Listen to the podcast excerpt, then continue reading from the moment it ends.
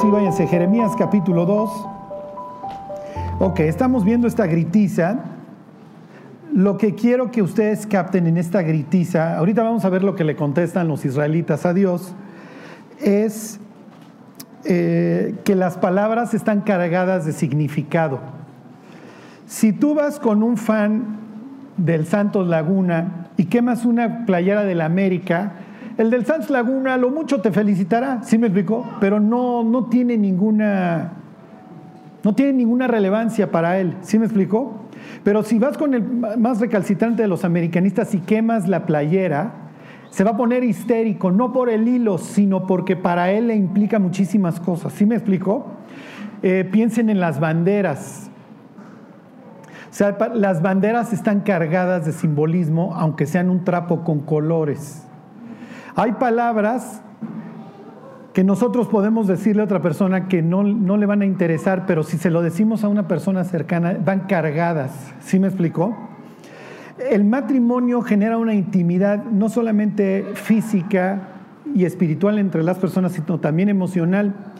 Y eso le da a los cónyuges un poder sobre el otro, porque tú conoces todo, toda la vida del otro, ¿sí se entiende? Y el otro conoce toda la vida de ti. Y eso a ti te da un arsenal porque tú tienes los elementos para lastimar al de enfrente, porque el de enfrente ya te abrió su corazón, ¿sí se entiende?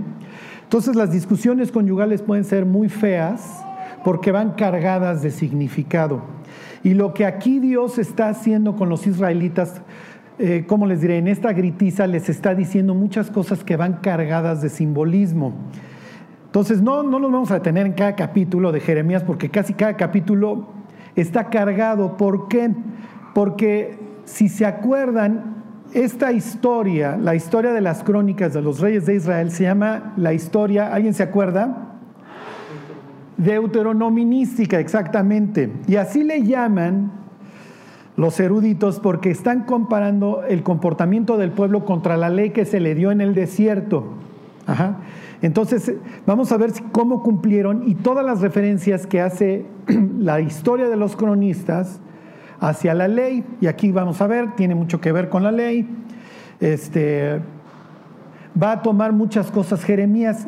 ¿Y por qué está cargado? Porque es el final. Es el final del proyecto Israel como pueblo de Dios que va a estar iluminando y teniendo la presencia de Dios. Eso es lo más triste que les voy a decir. El libro de Jeremías trata realmente de dos temas, el arrepentimiento y la presencia de Dios la presencia de Dios entre su pueblo, que es al final del día lo más grande que los israelitas tienen. Y finalmente Dios va a agarrar sus triques, se va a salir de su casa y va a largar a su pueblo de la tierra, porque ambas son santas, tanto su casa como la tierra. ¿Ok? Pero bueno, todo esto se construye en la luna de miel y ahorita vamos a ver cómo Dios diría, pues no fue tanto de miel, ¿eh? más bien fue luna de hiel, no me la pasé muy bien.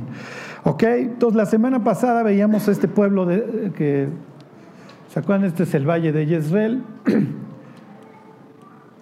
Oh, oh, es que estas me las adelantaste, ¿verdad? Pero bueno, fíjense, el Señor es mi pastor, nada me faltará. Pues más vale que el pastor sea bueno porque el pasto sí que tú digas cómo abunda. ¿Ok? Bueno, ¿y las del desierto están más adelante, mi Juanito? Ok, entonces quédense con esta imagen del sur de Israel. si te sigues más al suroeste, te vas a encontrar en el desierto en donde empezó la luna de miel. ¿Ok? Nos quedamos la semana pasada en Jeremías 2.13 porque dos males, ¿se acuerdan? Ha hecho mi pueblo. Me dejaron a mí fuente de agua viva y cavaron para sí cisternas Además, son tontitos y las hacen rotas, ¿ok? Van y, entonces ponen sus esperanzas en algo que se les vacía y lo tienen que volver a llenar. Y entonces repita, vuélvalo a llenar, repita, vuélvalo a llenar, repita. Y así nos puede dar la vida persiguiendo ídolos que nunca cumplen lo que prometen. Ok, y entonces me voy a brincar al versículo 17. Y aquí viene otra de estas frases en esta gritiza en donde le grita a Dios, no te acarreó esto el haber dejado al Señor tu Dios cuando te conducía por el camino. ¿Ok? Habitar en estas tierras inhóspitas, a ver, devuélveme Juanito, ¿ok? Y ser una oveja, obviamente está haciendo referencia a un pastor, necesitas un pastor diligente, ¿ok? Alguien que le sepa, ¿ok? natural. Y arriba Dios se dirige a las personas que habían tenido que conducir al pueblo, pero que están total y perfectamente podridas. Es el ambiente de hoy.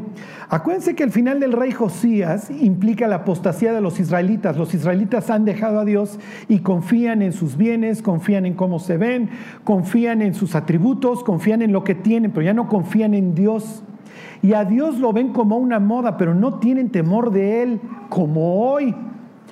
Lo mejor que le puede pasar hoy a los cristianos es apagar la tele, porque aún el cristianismo ha sido reducido a un show, a una experiencia. ¿Ok? Los cristianos ya no pasamos tiempo con Dios. Fíjense, le reclama, versículo 8, este ya lo leímos, pero para que vean otra vez los cuatro grupos a los que se dirige Dios. Los sacerdotes no preguntaron, ¿dónde está Jehová? Número uno. Número dos, los que tenían la ley no me conocieron, estamos en severos problemas. Los pastores se rebelaron contra mí y los profetas profetizaron en nombre de Baal y anduvieron tras lo que no aprovechan. Claro, los israelitas pensaban que como ya pasamos el desierto, ya llegamos a la tierra prometida, no te necesitamos buscar Dios, ya, ya la hicimos, ya llegamos a, a Beverly Hills. ¿Quién te dijo que dejas de buscar a Dios? Al contrario, cuando, cuando llegamos a Cristo por fe, ahí arranca una búsqueda de Dios que nunca va a poder cesar. Ajá. O sea, yo no sé cómo hay cristianos que no viven orando. ¿Sí me explicó? O sea, se suben al pecero. Ajá. Dijo, yo me subo a cualquier transporte público y voy clamando. ¿Sí me explicó? Pero no, los cristianos van como si la vida fuera lo de lo más seguro. Ay, el cuate del pasamontañas yo creo que tiene frío. Sí, claro, Charlie en pleno julio. Claro que tiene frío. ¿Sí me explico? O sea, todavía no nos damos cuenta que vivimos exactamente igual que estas ovejas en un desierto. ¿Saben cómo le llaman a estas veredas? Esto es increíble. ¿eh? Esto es en Jordán, estos serían los moabitas al este de Israel. Pero bueno, piénsenlo, están ahí a la vuelta de la esquina, están a cinco minutos. Les llaman las sendas de justicia. O sea, cuando, pensamos en el Salmo, 23, pensamos en los pastos. Claro, pues arriba hablaba de delicados pastos. No, miren, los delicados pastos son estos arbustos que se andan viendo por ahí. Ajá. La vida es presentada muchas veces en la Biblia como un desierto.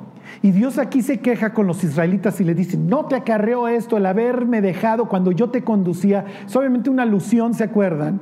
A Deuteronomio 8 cuando dice, reconoce que como el Padre conduce al Hijo, así yo te he conducido. Fíjense, denle tantita vuelta a la derecha y váyanse al profeta Amós. Amós 101. Charlie, la estación de radio. No, Amós. ¿Se acuerdan? Amós es un profeta. Por favor, no vayan a llegar al cielo y que se les presente Amós y digan, ay, ¿quién eras? Y te digan, mi libro estaba en la Biblia, nunca lo,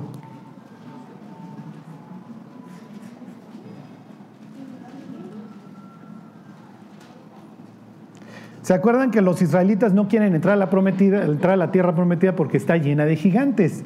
Fenece esa generación y la siguiente ya entra. ¿Ok? Y efectivamente destruyen todos estos pueblos como Basán, etc. Dice 2.9. Ahí está, Amos.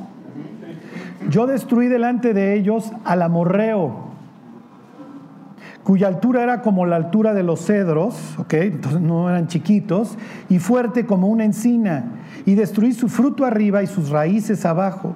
Y a vosotros os hice subir de la tierra de Egipto, y aquí está esta expresión nuevamente. Y a vosotros os hice subir de la tierra de Egipto y os conduje por el desierto 40 años para que entrases en posesión de la tierra del amorreo. Aquí la frase, no te, no te sucedió esto porque me dejaste a mí mientras yo te conducía, Dios está presentando. Arriba como el agua viva, en este caso se está presentando como el pastor, ¿ok? Está cargado de simbolismo. Y Jesús mismo va a usar esto para expresar el cambio de testamento, ¿ok? De pacto. Ahorita lo vemos.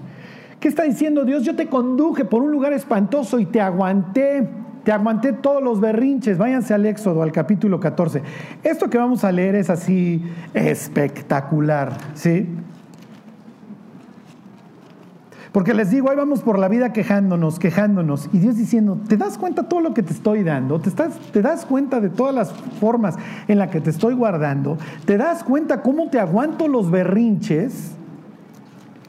Una vez dice un ateo, si Dios existe, que me parta dentro de los siguientes cinco minutos. Y le dice un cristiano, el Señor lleva toda la vida esperando que te arrepientas. Ya parece que en cinco minutos vas a agotar su paciencia.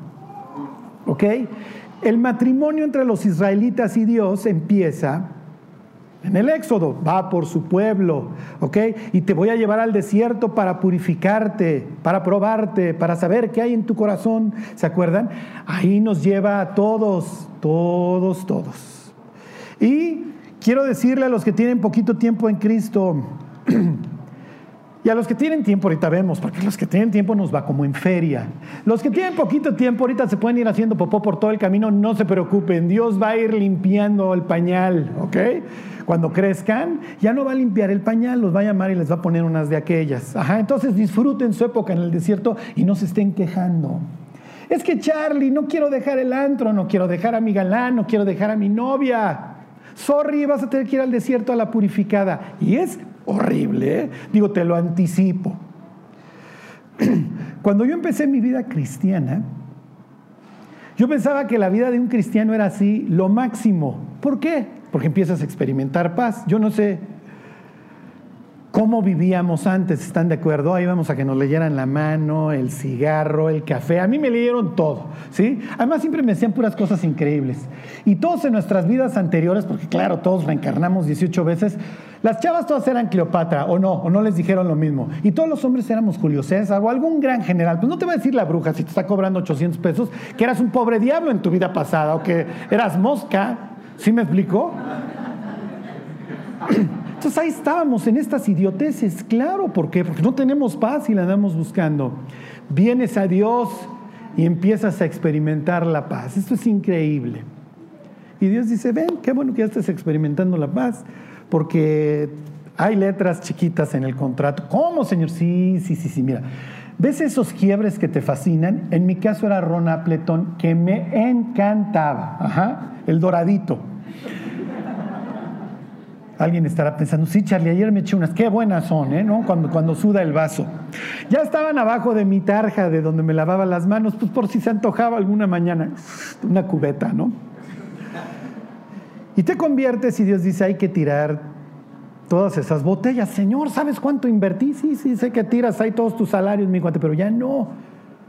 Y tienes que cortar a tu novia. ¿Cómo, Señor? Si por primera vez en mi vida la aprecio, sí. Pero le tienes que dar un buen testimonio, mi cuate. Ni modo, vas a tener que venir al desierto. Todos tus amigos, sí, todos estos que adoras, que te la vives pitorreándote de la risa de la vida con ellos, que disfrutas las crudas con ellos y todas las fechorías que anoche hiciste. Adiós, no los vas a volver a ver. O porque tú los desechas o porque te desechen a ellos. Pero es lo que dice Pedro. Ellos se extrañan de que ustedes ya no corran en el mismo desenfreno de antes y os ultrajan Imagínense esta escena, me convierto, llego yo a casa de mis amigos con Biblia bajo el brazo y están viendo una película pornográfica. Y no crean que era así de, de soft, como le llaman. Me senté. ¿Qué hago? ¿Sí me explicó? Pues obviamente me paré y me fui para nunca volver. Es natural. Sí, pero es que no quiero dejar a mis amigos. Así es el desierto, sorry. Y luego viene todo este estrés en donde Dios nos enseña a confiar en Él. Yo me convertí durante la carrera, mi primer año, fuera de la carrera, ha sido mi peor año. Yo salí con 9-1 de la Escuela Libre de Derecho. Dije, no, hombre, me van a abrir las puertas en todos lados. Me cerraban en todos lados los trabajos. Puse un despacho con un amigo y era como Job. Ya no descuelguen el teléfono porque nada más son malas noticias, por favor, ya no descuelguen. Y fue un año y algunos meses horribles. Acabamos cerrando el despacho y gracias a Dios a ninguno de nuestros clientes ni lo agarraron, ni lo entancaron, ni perdió ningún juicio. Se cerraron los asuntos y ahí quedaron, gracias a Dios. Y casi, casi desde el cielo Dios diciendo, me reconoce como el Padre al Hijo, sí Señor, pero no me puedo levantar. En aquel entonces no había Nixon, Ajá. y tenía yo el del primo de un amigo. Y me acuerdo cuando le estoy avisando a un abogado que iba yo a cerrar el despacho, pero que sus negocios estaban muy bien, le fui a avisar, oiga, estoy cerrando el despacho. Cuando salió a, saludarme, no me pude parar del sillón. Dije, se me van a salir las entrañas. Oye, Charlie, ¿no tenías fe? Sí, sí tenía fe. Era joven en la fe y necio, que es una combinación explosiva. Y dejé las vísceras embarradas en la pared. Entré a trabajar a un despacho en donde, una materia en la que yo no conocía nada. Me dicen, te vas a quedar, en un año se va el, el abogado que lleva todas las telecomunicaciones en el despacho y te vas a quedar tú. ¿Qué es derecho de las telecomunicaciones? ¿Qué es un espectro radioeléctrico? Ajá, ¿qué es una frecuencia? ¿Te refieres a la cantidad de veces que bebe una persona? Porque es la única que conozco. Ajá. Ajá. Y me acuerdo que pasa un mes donde estoy en este despacho y obviamente me están encargando cosas que no entiendo. Y esta es la naturaleza que todos traemos. Quiero salir corriendo. Me meto a la biblioteca, me pongo las manos en la cara y le digo, Dios, sácame de aquí. Ya no quiero estar aquí, no puedo. Y Dios me dijo, aquí que te vas a quedar, mi cuate. Me prepararon durante 12 meses, se fue el abogado que, un abogadazo, el que era mi jefe, y se fue. Ahí te encargo a los, a los clientes. Dije, cuando regrese este cuate no va a quedar uno. Ajá. Regresó al año y me dice, oye Carlos, yo quiero ser socio del despacho y ahora puedo jalar mucho trabajo porque maduraste. No sé cómo le hiciste. Me dice, estaba yo seguro que ibas a fracasar. Pero la, sacaste muy bien. Dice la verdad, los clientes ya no me hablan a mí, te hablan a ti. Fue gracias a Dios. Y fue un periodo en el desierto horrible. Y cuando me dijo eso, le dije, ya me voy, mi cuate, porque Dios nunca va a dejar de estarnos estirando. La verdad yo me sentía cómodo. Digo, finalmente tanta es la legislación que te tienes que aprender, pues ya te la sabes, ya sabes de qué se tratan los asuntos y se vuelve rutinario. Y entras a la espantosa y horrible zona de confort en donde Dios nunca nos deja. Dios siempre va a ir más allá, a menos de que nosotros no querramos. Era el caso de los israelitas. Ya te traje aquí, maestro. ¿No te acarró esto el haberme dejado cuando yo te conducía? Y los israelitas le dirían, cuando me conducías, ¿por dónde Dios? Si ya estábamos en la tierra prometida, sí. Pero eso no implica que no había un proyecto para ti. Así arranca el capítulo 4 del libro de Jeremías. Si tú te conviertes y me sigues, entonces todas las naciones van a ser benditas en el proyecto que yo tengo para los israelitas. Voy a poder cumplir mi propósito en ti, pero te gusta estacionarte ¿Te gusta el bueno? Aquí ya estoy bien. Sí, no me disipulo tampoco. A veces de repente voy, me aparezco. Ah, memorizar, alguna vez me memoricé algo. Leer la Biblia, no le hagas todos los años. Y cuando vienen los problemas y cuando fracasamos son nuestras familias. ¿Cuántos cristianos van a llegar al tribunal de Cristo y Dios les va a decir, no te acarró esto al haberme dejado cuando yo te conducía por el camino? ¿Cuál camino, Dios? Si yo estaba súper confortable. Pues sí, mi cuate, ese era el problema, que nunca quisiste ir más allá. Fíjense, bueno, ¿qué, les dije este Éxodo 14? Esto es así, una chulada, porque Dios va a decir, mira, mira mi pueblo, mi pueblo. Te voy a pasar la 1, la 2, la 10, la 20. En la 30, y después de algunos meses, ya no te las voy a pasar y te voy a empezar a disciplinar. Pero se los pongo como ejemplo para que vean cómo empieza la luna de miel. Digo, todos los que tenemos más de 15 días casados ya nos dimos cuenta que el matrimonio no hace feliz a nadie, ¿ya se dieron cuenta? Alguien dirá, Charlie, tengo 10 días, espérate cuatro más y ya vienes y nos platicas, ¿ok?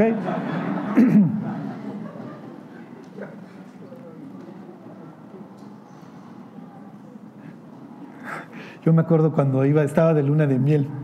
No llegamos a migración ahí, este, porque fuimos a Tahití. Y mi mujer no sé qué rollo le empieza a echar al cuate de migración, que yo creo ya no nos iban a dejar pasar. Y ya saben, la paciencia de su tío Charlie, yo histérico por acá, va a echar a perder la luna de miel, no nos vamos a ir a Tahití, pero aguanté, aguanté y no dije nada. Cuando venimos de regreso a Los Ángeles, le digo a mi mujer, déjame hablar a mí, por favor.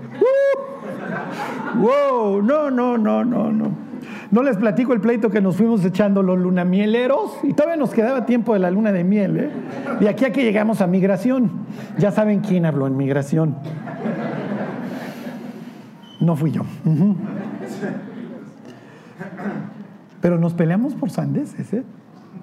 Ey, es parte de, es parte de. Y acuérdense, el matrimonio no resuelve los problemas, los exhibe, los saca a la luz para que los arreglemos. Ok, fíjense, 14:11. Ahí viene Faraón.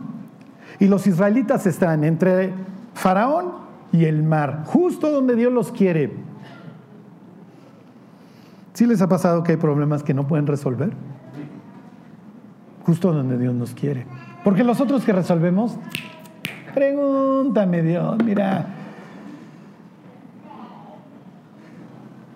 Fíjense 14, 11. Esta es la luna de miel, ¿eh? Y dijeron a Moisés, ¿no había sepulcros en Egipto que nos has sacado para que muramos en el desierto? ¿Por qué has hecho con nosotros? Perdón, ¿por qué has hecho así con nosotros que nos has sacado de Egipto? ¿No es esto lo que te hablamos en Egipto diciendo, déjanos servir a los egipcios porque mejor nos fuera servir a los egipcios que morir nosotros en el desierto? Ahí está el cristiano regresándose al antro, prefiero ser esclavo. ¿Y cómo les contesta Dios? ¿Alguien sabe qué hace Dios después de esto?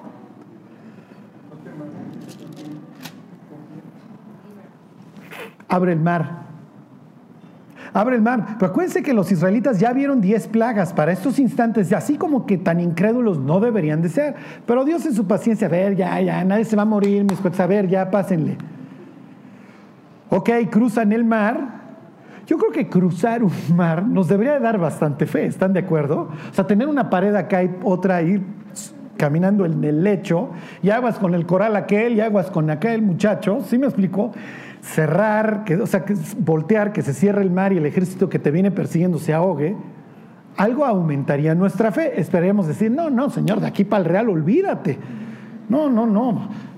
Ok, Apenas andan cruzando el mar. Fíjense, tres días. ¡Wow! Y en tres días, 15, 22. No, no, esta luna de miel, dice Dios, no, no me la vuelvo a echar jamás, mis cuates.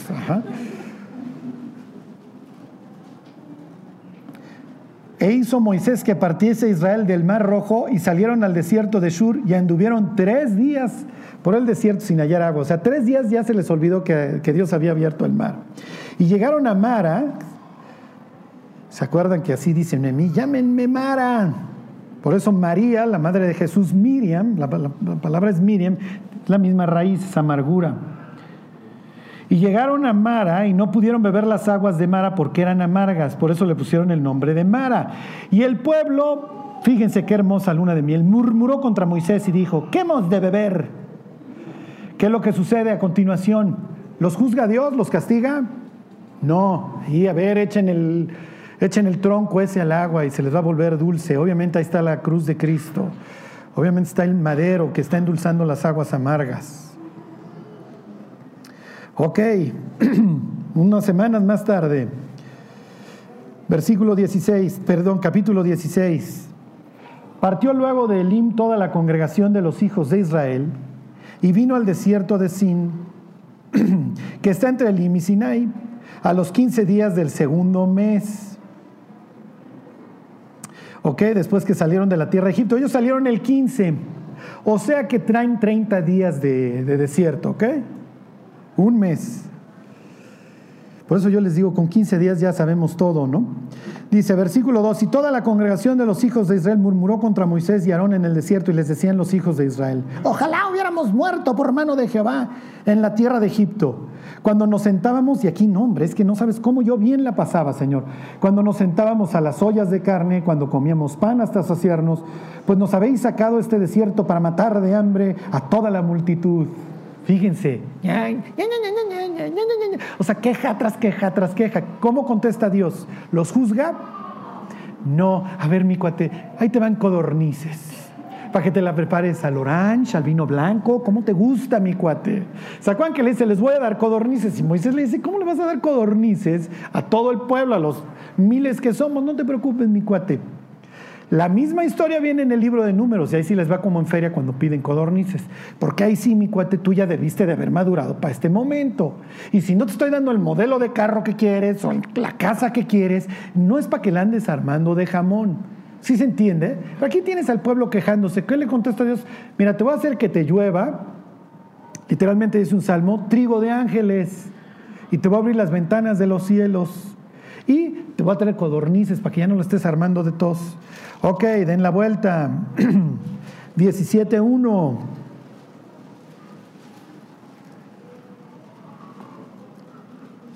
Toda la congregación de los hijos de Israel partió del desierto de Sin por sus jornadas, conforme al mandamiento de Jehová, y acamparon en Refidim, y no había agua para que el pueblo bebiese. Y altercó el pueblo con Moisés y dijeron, danos agua para que bebamos. Y Moisés les dijo, ¿por qué altercáis conmigo? ¿Por qué tentáis al Señor? ¿Ok? Así que el pueblo tuvo ahí sed y murmuró contra Moisés y dijo, ¿por qué nos hiciste subir de Egipto para matarnos de sed a nosotros, nuestros hijos y nuestros ganados? Para estos instantes ya te diste cuenta que no te saqué para matarte. ¿Cómo contesta Dios?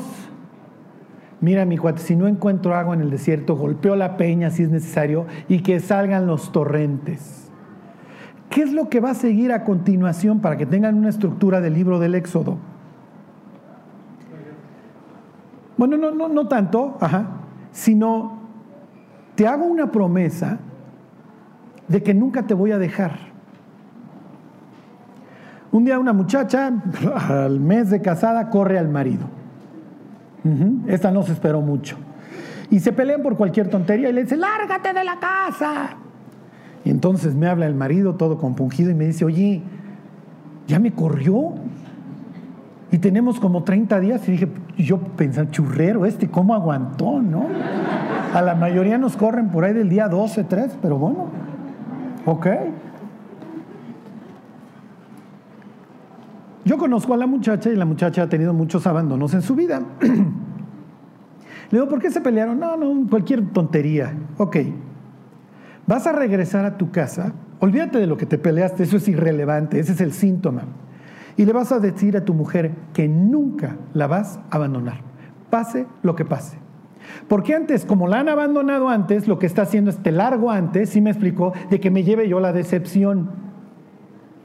Entonces prefiero yo correrte antes de que tú me lastimes abandonándome.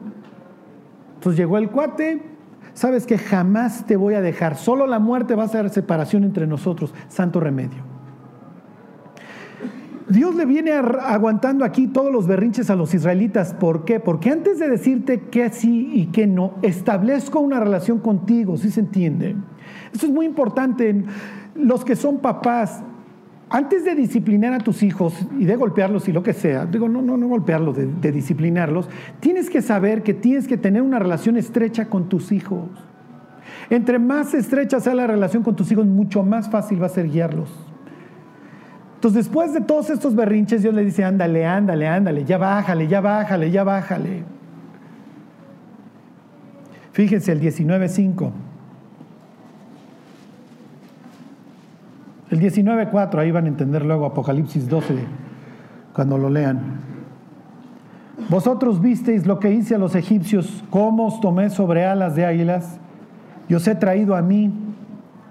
Ahora pues, si diereis oído a mi voz, y guardaréis mi pacto, vosotros seréis, ¿se acuerdan? Aquí está lo importante, mi especial tesoro sobre todos los pueblos, porque mía es toda la tierra. Y vosotros me seréis todos, aquí es todos, todo el pueblo. Luego los levitas, luego los aronitas y luego el sumo sacerdote. Hay una graduación, pero todo el pueblo es llamado a ser un pueblo ejemplar, a ser un pueblo sacerdote.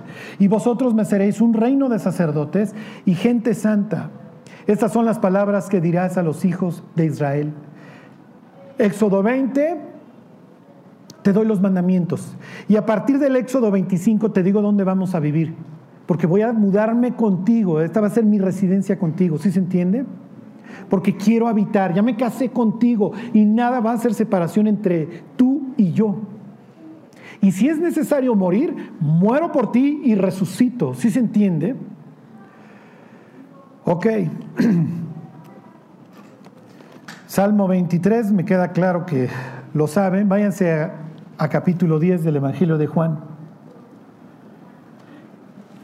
Jesús va a hacer una referencia a sí mismo como el buen pastor.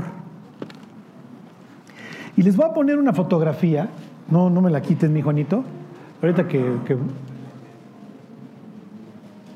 para que entiendan ustedes por qué Jesús dice que es la puerta. Si oidieres oído a mi voz, ¿ok? Porque está expresando el pastor a sus ovejas.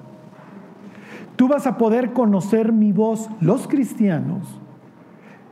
A lo largo del tiempo empezamos a reconocer la voz de Dios. No la reconocemos de entrada porque tenemos que madurar. Pero con el tiempo los creyentes empezamos a dejarnos guiar por Dios. Antes es un estira y afloja y vamos haciendo berrinche.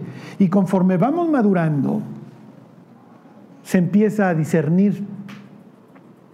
Los pastores en estas zonas y, realmente en cualquier lugar del mundo pueden suceder que muchos pastores lleguen al mismo tiempo a, brevar a las ovejas y agarra el arriero y, y el chiflido vámonos, y sus ovejas lo siguen, porque es el chiflido de mi arriero, ¿sí se entiende? O la flauta, o los gritos, o lo que sea, porque ya reconocen su voz.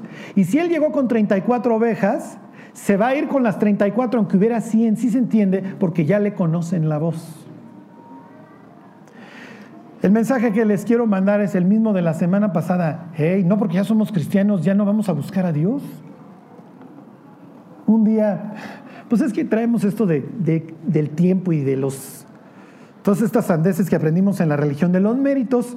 Y un día le pregunto a, mi pastor, ha de haber dicho qué bruto es este, pero bueno, le digo, oye, ¿cómo cuánto tiempo hay que orar?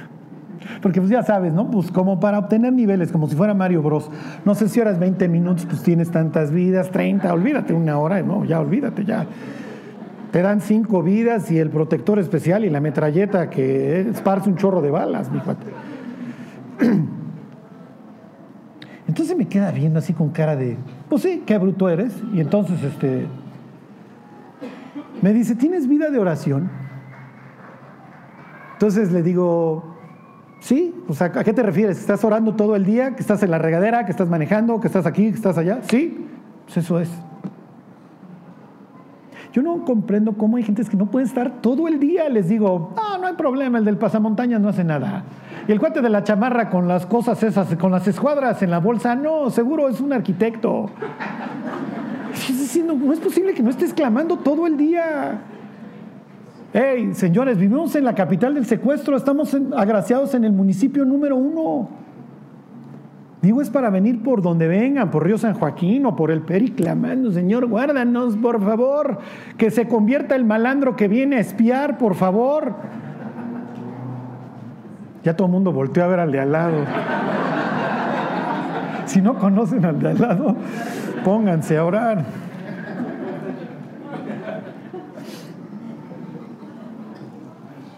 Ok. Esto es increíble. Dios le dice, yo soy tu pastor. A ver, perdón, antes de, Juan 10, váyanse al Salmo 78. Y ahorita vamos a Juan 10 y ahí terminamos. Como verán, y nos faltan todavía algunos, este, algunos símbolos que tiene la Biblia, como es el viñador y como es el constructor o el huésped. ¿Qué les dije? Salmo 78, ¿ah? 51.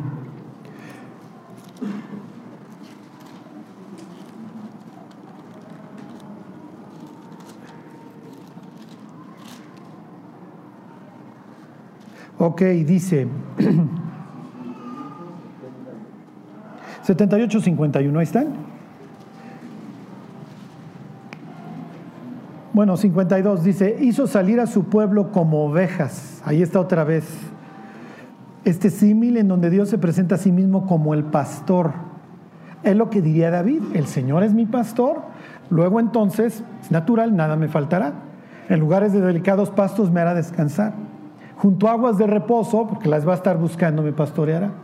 Confortará mi alma, porque sé que voy a pasar tiempo en el sol Sé que hay parásitos, sé que hay chinches, sé que hay garrapatas que me pueden privar de la vida. Sé que vamos a entrar en valles en la oscuridad, en donde nos agarró la noche y se van a escuchar los aullidos. Ajá. Pero su vara y su callado me infundirán aliento y sé que se va a rifar por mí. Es lo que dice David antes de luchar contra Goliat. Mira, yo me tengo que rifar con osos y con leones.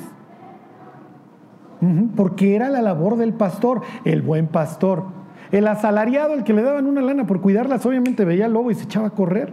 Pero el bueno no. Y es lo que dice Jesús, yo soy el bueno porque yo voy a dar mi vida por ustedes al grado que la oveja pueda estar pastando y si la llena anda por ahí, pueda estar tranquila porque la vara y el callado del pastor le infunden aliento. Y sabe que de regreso la va a llevar nuevamente al redil. ¿Sí me explicó? Ciertamente el bien y la misericordia me seguirán todos los días de mi vida y en la casa del Señor moraré por largos días. Sé que me va a llevar de regreso.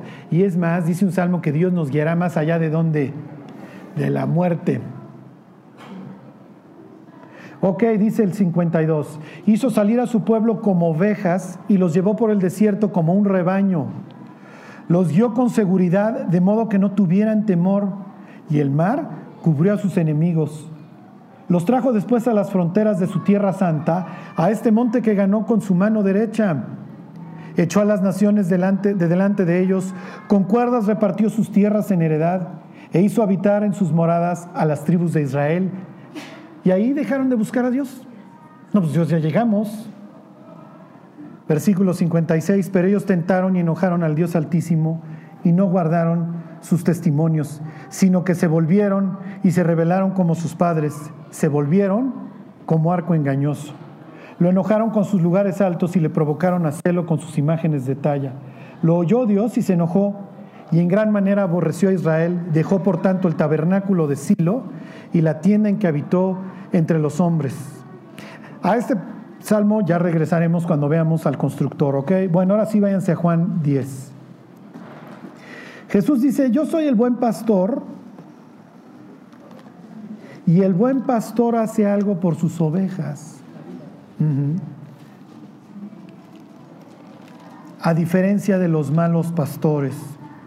Miren, yo no quiero juzgar a nadie, pero las grandes iglesias hoy en Estados Unidos están llenas de lobos rapaces que no perdonan al rebaño y que le han hecho pensar al cristiano que puede vivir pecando y que no hay ninguna consecuencia por sus faltas. Sí la hay. Y todos los que hemos pecado, todos los cristianos cuando fallamos, obviamente volteamos al cielo y nos aborrecemos a nosotros mismos.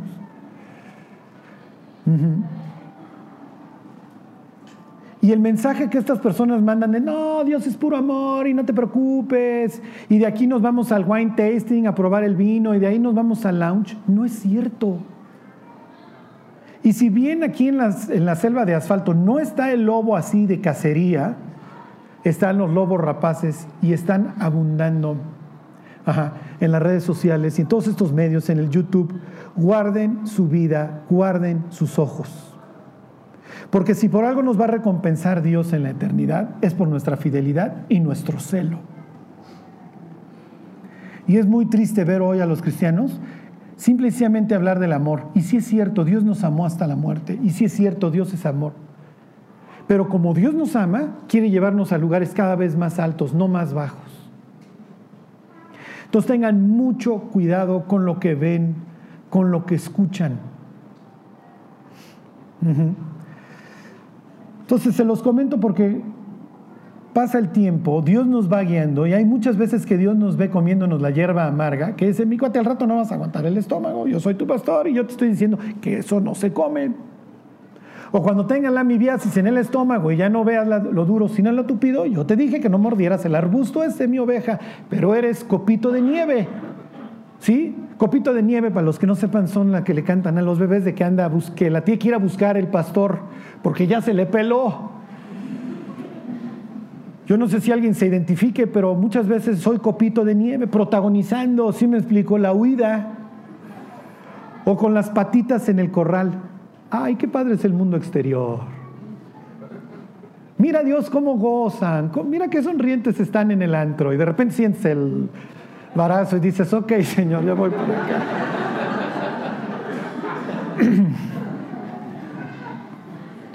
ok.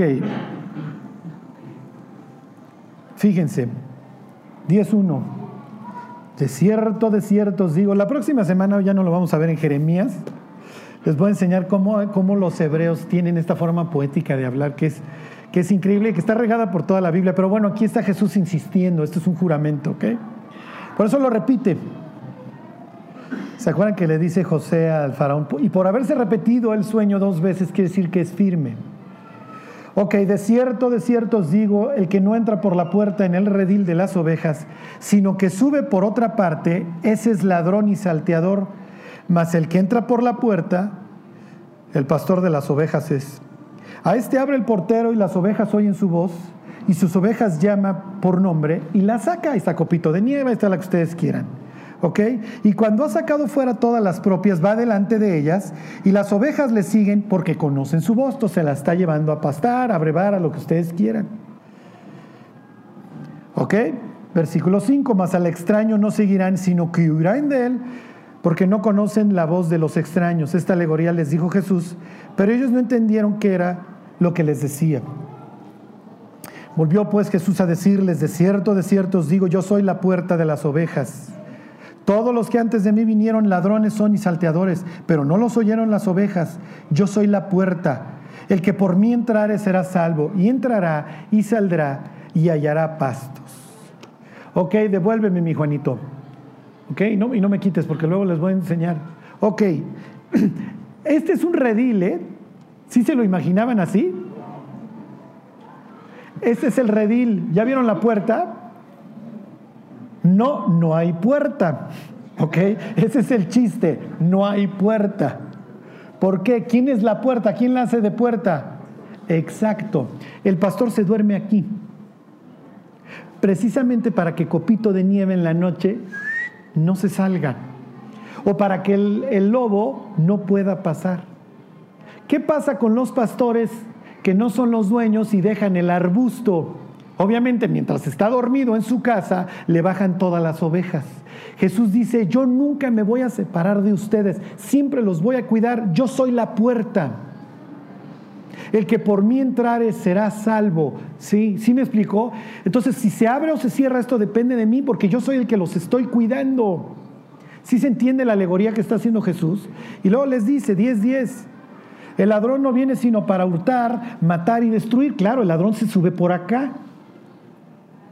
Yo he venido para que tengan vida y para que la tengan, ¿se acuerdan? La palabra Carmel, aquí está en griego, pero en hebreo sería ah, fertilidad, para que tengan una vida útil, para que tengan una buena vida en el sentido, no me refiero material, acuérdense, una vida que sea fructífera a los ojos de Dios, que cumplan el propósito de Dios para sus vidas. Versículo 11, yo soy el buen pastor, el buen pastor su vida da por las ovejas. Pero el asalariado, y que no es el pastor de quien no son propias las ovejas, ve venir al lobo y deja, y deja las ovejas y huye, y el lobo arrebata las ovejas y las dispersa. Así que el asalariado huye porque es asalariado y no le importan las ovejas. Yo soy el buen pastor, y aquí viene lo importante, tómenlo como de Dios y conozco mis ovejas y las mías me conocen, así como el Padre me conoce y yo conozco a mi Padre, yo pongo mi vida por las ovejas. Y luego nos va a incluir. Ahí vienen los gentiles. También tengo otras ovejas que no son de este redil. Aquellas también debo traer y oirán mi voz y habrá un rebaño y un pastor. Por eso me ama el Padre, porque yo pongo mi vida para volverla a tomar. Nadie me la quita, sino que yo de mí mismo la pongo. Tengo poder para ponerla y tengo poder para volverla a tomar. Este mandamiento recibí de mi Padre. Ok. Hay algo que Dios nos promete en este pasaje de Juan 10 y la próxima semana les hago la última alegoría que hace Jesús de sí mismo como buen pastor. El que me sigue va a hallar pastos. Yo soy la puerta, yo abro, yo cierro. El que por mí entrare será salvo y cuando salga va a encontrar lo que está buscando. Tal vez no en abundancia, pero vamos a encontrar lo que necesitamos para que el propósito de Dios en nosotros se cumpla. ¿Y qué es lo que dice Pablo? El que no es a su propio Hijo. ¿Cómo no nos dará también todas las cosas? Y uno dice, sí, ¿dónde está la Escalade? Ajá, ¿dónde está el Porsche? No, no, no. Todas las cosas para qué? Para que alcancemos el propósito por el cual Dios nos alcanzó. Y dijera Pablo, ciertamente olvidando lo que queda atrás, ya, las burradas que cometimos en el pasado están en el pasado. Olvidando ciertamente lo que queda atrás, me extiendo a lo que está delante. Al supremo llamamiento de Dios en Cristo Jesús. Así que ahora se trata de empezar a discernir la voz de Dios y empezarlo a seguir y empezar a hallar esos pastos que Dios ha preparado delante de nosotros, porque de eso se trata. Y dice Jeremías 3:15, ya no, a ver, pónselos ahí, mi Juanito, la promesa de Dios para el futuro de los israelitas. Y esto es a lo que aspiramos. Y todos los que servimos a Dios, esto es a lo que aspiramos. Y los que quieren, como dice el obispado, a esto es a lo que aspiramos. Si alguno anhela el obispado, buena obra, anhela. Los del capítulo 2 ya sabemos que estaban hechos pedazos. Estos son los que Dios les promete en el capítulo 3.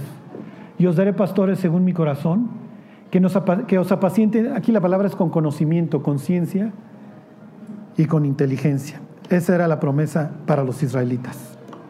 Bueno, pero como les dice el propio Jeremías, tus profetas vieron para ti vanidad y locura, y dicen otro, pero tu pueblo así lo quería. A veces queremos que nos den la suave. Bueno, vamos a orar y vamos a pedirle a Dios que incline nuestro corazón hacia Él y que lo busquemos diario. Les digo, no sé cómo sobrevivimos un día sin buscarlo. ¿O será que la comodidad ya nos asfixió? Dios te queremos dar gracias por tu Hijo porque Él estuvo dispuesto a limpiarnos, Dios, de todas nuestras faltas con su propia sangre. Porque cuando vio nuestras faltas, Dios, y al diablo no salió huyendo, sino que los enfrentó y dio su vida por la nuestra. Te pedimos, Dios, que tú nos des una vida que te honre. Límpianos, Dios, de todo mal. Límpianos de nuestros pecados, Dios. Ayúdanos a tener una conciencia limpia, Dios, que podamos alzar los ojos al cielo con gusto, Señor, con paz y llévanos a buscarte todos los días, Dios, que así sea. Te lo pedimos por Jesús. Amén.